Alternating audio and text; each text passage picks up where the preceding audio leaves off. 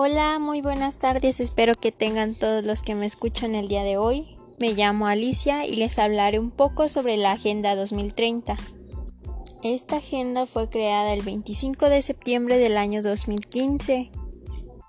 En ella participaron 180 naciones y en total se formaron 17 objetivos fundamentales, que son fin de la pobreza, cero hambre, salud y bienestar, educación de calidad, igualdad de género, agua limpia y saneamiento, energía asequible y no contaminante, trabajo decente y crecimiento económico, agua, industria, innovación e infraestructura, reducción de las desigualdades, ciudades y comunidades sostenibles, acción por el clima, vida submarina, vida de ecosistemas terrestres, paz, justicia, instituciones sólidas, alianzas para lograr objetivos.